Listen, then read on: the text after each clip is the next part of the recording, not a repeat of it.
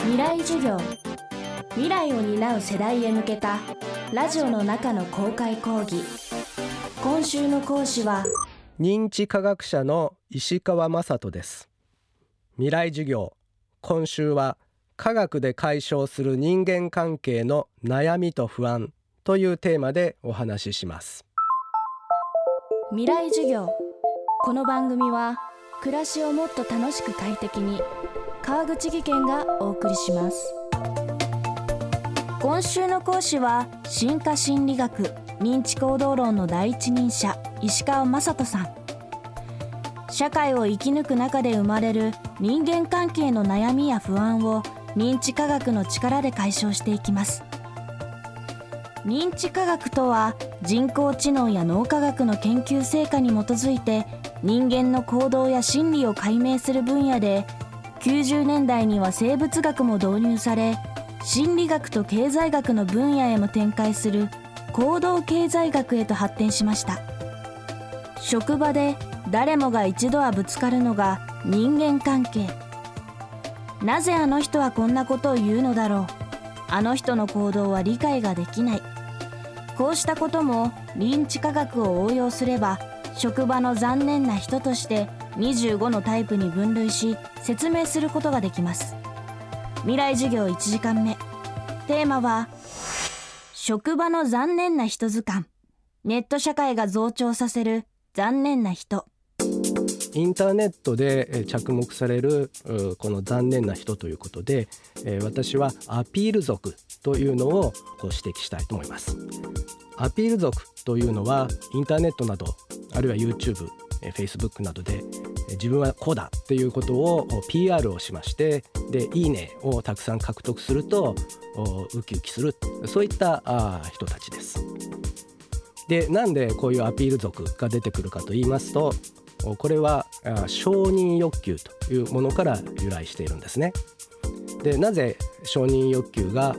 私たちに身についているかと言いますと狩猟採集時代、えー、かつて、えー、古く私たちはアフリカの草原で50人ぐらいの集団で協力しながら生活していましたそういう集団で協力して、えー、生活をする中ではその集団に受け入れてもらえるっていうことが生き延びる上で非常に大事なことであったんですね。なのでその集団の人々にあなたはこの集団で活躍する人だっていうことを認めてもらう必要がありました。なので、え、認めてもらってうまく集団で、え、生活できるようになるまでは承認をしてもらいたいという欲求を持つようになっているんです。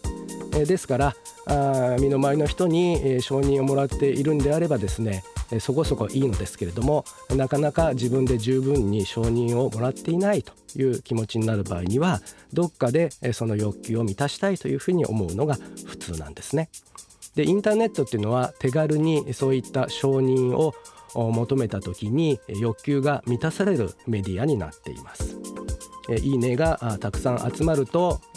なんか充実した気持ちになるわけですけれども実はこれは狩猟採集時代の50人ぐらいの集団とは今の社会は違っておりますからいいねをいっぱいもらったからといって、それが本当に、協力集団に受け入れられてるということを意味しないわけですね。ですから本当の本来の意味で言う、え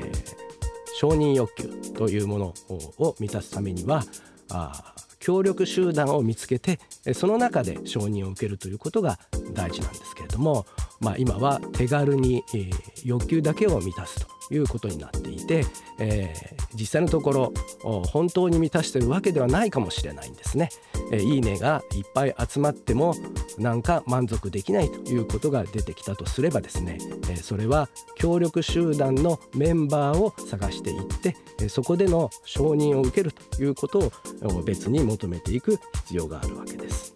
狩猟採集時代に協力集団の中で培われた承認という機能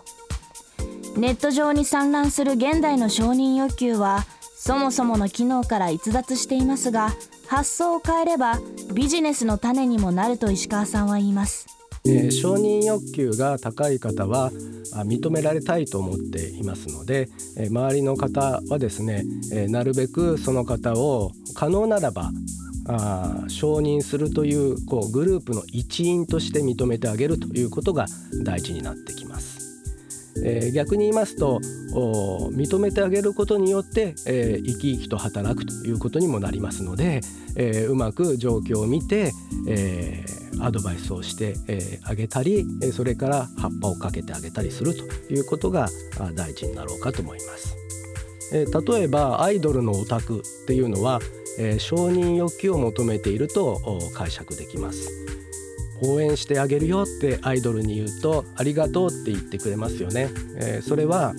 あ自分が応援するということがあ認められていて、え、あの人のためになっていると人のためになっているということがあ承認欲求が満たされるということにつながっていると考えられますね。えー、ですので最近のいろいろな現代的なビジネスの中にはそういった承認欲求を満たすということを影の目的として作られているサービスはかなりあると思いますので今後もそういったところにビジネスのチャンスがあると考えられます。今週の講師は認知科学者の石川雅人さん。テーマは職場の残念な人図鑑。ネット社会が増長させる残念な人でした。職場の残念な人図鑑は技術評論者から発売中です。未来授業明日も石川雅人さんの授業をお届けします。